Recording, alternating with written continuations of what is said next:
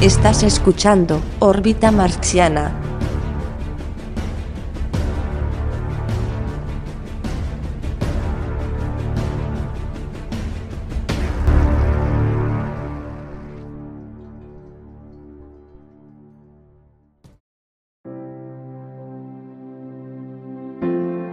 Bienvenidos a otro episodio de Grandes Discursos de la Historia. Recuerda que nos encuentras en las mejores plataformas de escucha de podcast, Spotify, Apple Podcasts, Google Podcasts y otras. O escríbenos también a orbitamarciana.gmail.com Dicen que el año 1960 ha sido llamado el año de África, pues desde el inicio se coincidió con una independencia Así surgieron a la vida internacional estados como Camerún, Togo, Mali, Madagascar, Congo, Somalia, Nigeria, Costa de Marfil, Dahomey, Níger y Alto Volta. El Congo belga o Jardín de Juego de Leopoldo, Bélgica logró apreciar que el pueblo congoleño demostraba su ansia de independencia procedería con celeridad nunca vista en una potencia colonial, entregando el gobierno a los congoleños. Los partidos nacionalistas congoleños difundirían un manifiesto con cuatro puntos principales. Disfrute inmediato de todas las libertades, elección de una asamblea constituyente y de un gobierno provisional, sufragio universal y referéndum constitucional. En este año, la Revolución Socialista Cubana nacionaliza la empresa estadounidense United Fruit Company. En Egipto se empieza a construir la presa gigantesca de Asuán. Jacques Picard y Donald Walsh en su batiscafo alcanzan el fondo de la fosa de las Islas Marianas. Los colonos franceses de Argel se levantan contra la política de De Gaulle. El Papa reformista Juan XXIII, en su política de ayornamiento, nombra por primera vez un cardenal de raza negra, Laurent Rocambois, inicia la política de ataques terroristas de la Siria, estallando una bomba en el vapor francés, la cubre. En la ciudad de población negra de Chaperville, los africanos disparan indiscriminadamente contra manifestantes no armados. Brasil estrena su nueva capital, Brasilia. Se autoriza por los Estados Unidos el uso de la píldora anticonceptiva. Se inaugura en Roma las decimocuarto Olimpiadas de la era moderna. El primer soviético Nikita Khrushchev, exasperado por la reiteración de discursos que nadie escucha, golpea el pupitre con su zapato. El personaje. Patrice Lumumba nació el 2 de julio de 1925 en Onalua, Katakokombe, Congo belga. Fue un líder anticolonialista y el primero en ocupar el cargo de primer ministro de la República Democrática del Congo entre junio y septiembre de 1960. Su educación fue autodidacta, como consecuencia de ser expulsado de varias escuelas misionales. En 1958, decepcionado por las escasas posibilidades de acción social que le permitían las autoridades coloniales belgas, Patrice Lumumba tomó la fuerte decisión de orientarse hacia la lucha por la descolonización de la República Democrática del Congo. Así fundó el Movimiento Nacional Congolés, partidario de crear un Estado independiente y laico, cuyas estructuras políticas unitarias ayudarán a superar las diferencias tribales, creando un sentimiento nacional. El movimiento se convirtió en el primer partido político de ámbito nacional. Al mismo tiempo, Lumumba se transformó rápidamente en el principal líder político del país y con el paso del tiempo fue ganándose poco a poco el aprecio de otros líderes nacionalistas africanos como Kumwabe Nkrumah, imponiéndose también a los restantes dirigentes autóctonos del Congo a partir de la mesa redonda de Bruselas que preparó el camino a la independencia. Posteriormente, Patrice Lumumba forjó el primer gobierno nacional con Joseph Kasavubu como presidente y él como primer ministro, que proclamaría la independencia días después, el 1 de julio de 1960. Fallece el 17 de enero de 1961. La historia oficial dice que cuando se encontraba encarcelado en Katanga, al intentar huir es herido. La verdadera historia indica que fue asesinado por tropas africanas que actuaban siguiendo planes de los servicios secretos belgas y de la CIA. El discurso.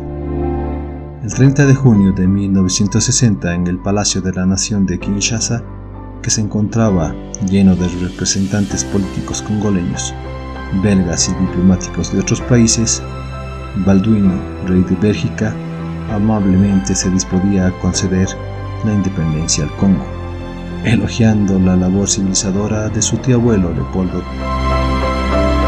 Justo después, los civilizados congoleños hablarían a través de un orador cuyo discurso lo llevaría a la tumba. Lumumba habla como el primer ministro del nuevo Estado independiente. Su discurso pretendía contemporizar las relaciones con Bélgica. Trazaba una visión de futuro desde la necesidad de acabar con el sufrimiento que había comportado la colonización y llamaba la unidad en un país extremadamente dividido. Las crónicas de la época dicen que el cordial balduino no pudo ocultar su indignación cuando Lumumba se refirió al régimen colonial. Pero lo que llevaría a la tumba al orador sería la parte en que menciona que las riquezas de la nueva nación servirían para lograr una vida digna a todas las personas del Nuevo Congo. La frase. Hemos conocido la burla, los insultos, los golpes que debíamos padecer mañana, tarde y noche, porque éramos negros, dijo el entonces primer ministro congoleño en respuestas a alabanzas del monarca su antepasado Leopoldo. La imagen de este civilizador y nuevo conquistador, en palabras de Balduino ese día, está actualmente en entredicho en Bélgica por su gestión del Congo colonial.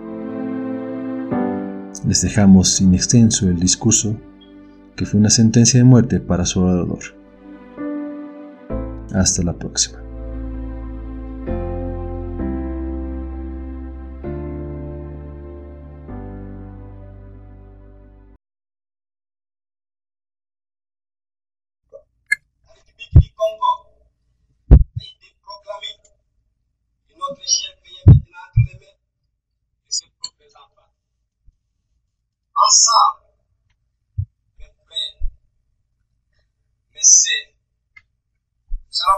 les nouvelles luttes, les luttes sublimes qui va mener notre pays à la paix, à la prospérité et à la grandeur.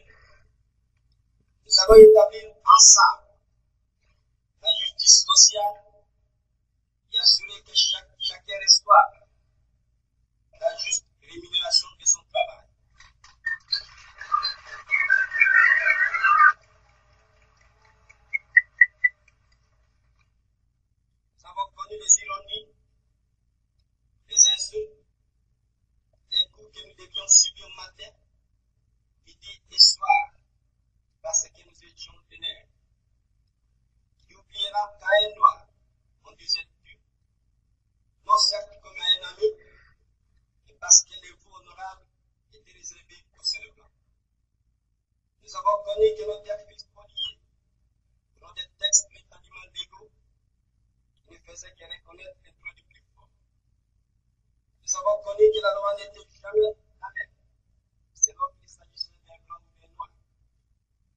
accommodante pour les uns, inhumaine pour les autres.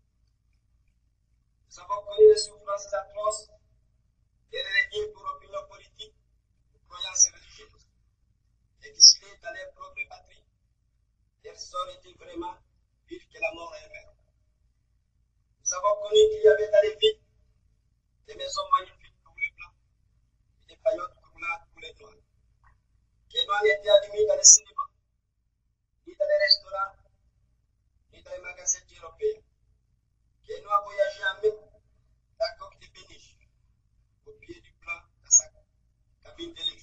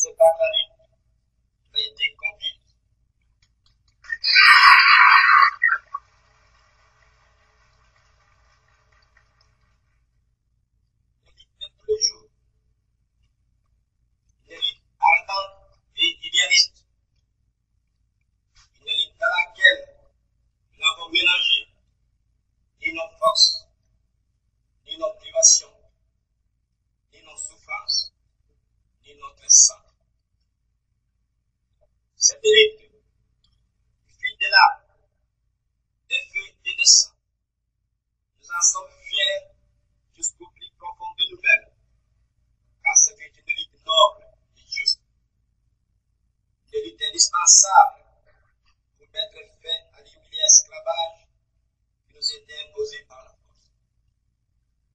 Ce qui fit notre sort à 80 ans du régime colonialiste, nos blessures sont trop fraîches et trop douloureuses encore pour que nous puissions les chasser de notre mémoire.